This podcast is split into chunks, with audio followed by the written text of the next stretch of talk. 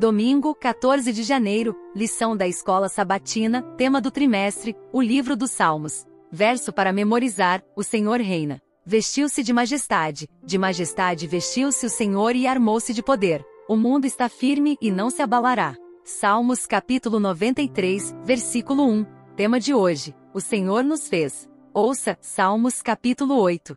Senhor, Senhor nosso, como é majestoso o teu nome em toda a terra. Tu, cuja glória é cantada nos céus. Dos lábios das crianças e dos recém-nascidos firmaste o teu nome como fortaleza, por causa dos teus adversários, para silenciar o inimigo que busca vingança. Quando contemplo os teus céus, obra dos teus dedos, a lua e as estrelas que ali firmaste, pergunto: que é o homem, para que com ele te importes? E o filho do homem, para que com ele te preocupes? Tu o fizeste um pouco menor do que os seres celestiais e o coroaste de glória e de honra. Tu o fizeste dominar sobre as obras das tuas mãos, sob os seus pés tudo puseste, todos os rebanhos e manadas, e até os animais selvagens, as aves do céu, os peixes do mar e tudo o que percorre as veredas dos mares. Senhor, Senhor nosso, como é majestoso o teu nome em toda a terra. Salmos capítulo 100, versículos 1 ao 5. Aclamem o Senhor todos os habitantes da terra. Prestem culto ao Senhor com alegria, entrem na sua presença com cânticos alegres. Reconheçam que o Senhor é o nosso Deus. Ele nos fez e somos dele, somos o seu povo, e rebanho do seu pastoreio. Entrem por suas portas com ações de graças, e em seus átrios, com louvor. Deem-lhe graças e bendigam o seu nome. Pois o Senhor é bom e o seu amor leal é eterno. A sua fidelidade permanece por todas as gerações.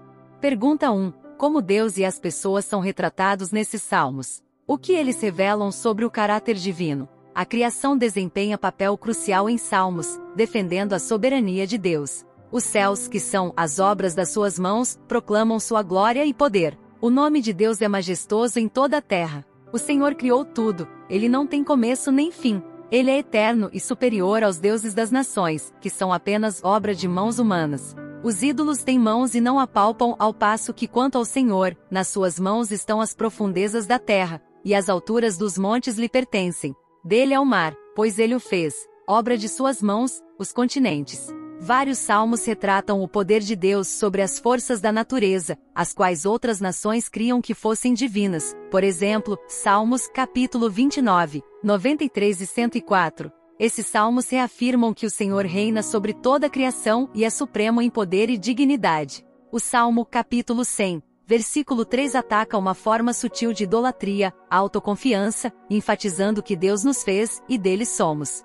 A criação também testifica do amor de Deus. Tudo que existe deve a existência a Deus, que também sustenta a vida. Observe que Deus não apenas concedeu a existência às pessoas, mas fez do antigo Israel, o seu povo e rebanho do seu pastoreio. As expressões seu povo e rebanho do seu pastoreio revelam o desejo de Deus de um relacionamento estreito com seus filhos. Somente o Criador tem o poder de abençoar e fazer com que seu povo cresça, portanto, ele é o único digno de adoração e confiança. Vários salmos convocam tudo que tem fôlego, toda a terra, o mar e tudo o que nele há a celebrar com alegria diante do Senhor. A criação revela a glória divina, mesmo após o pecado, e os salmos apontam somente para Deus como digno de adoração, que é o homem, para que dele te lembres e o Filho do Homem, para que o visites. Salmos capítulo 8, versículo 4. Deus é seu Criador. Como você reage a essa verdade? Deus chama até as estrelas pelo nome. Salmos capítulo 147, versículo 4. Imagine o quanto ele se importa com você. O próximo tema da lição será O Senhor Reina. Reserve um tempinho e ouça. Deus te abençoe. Até lá!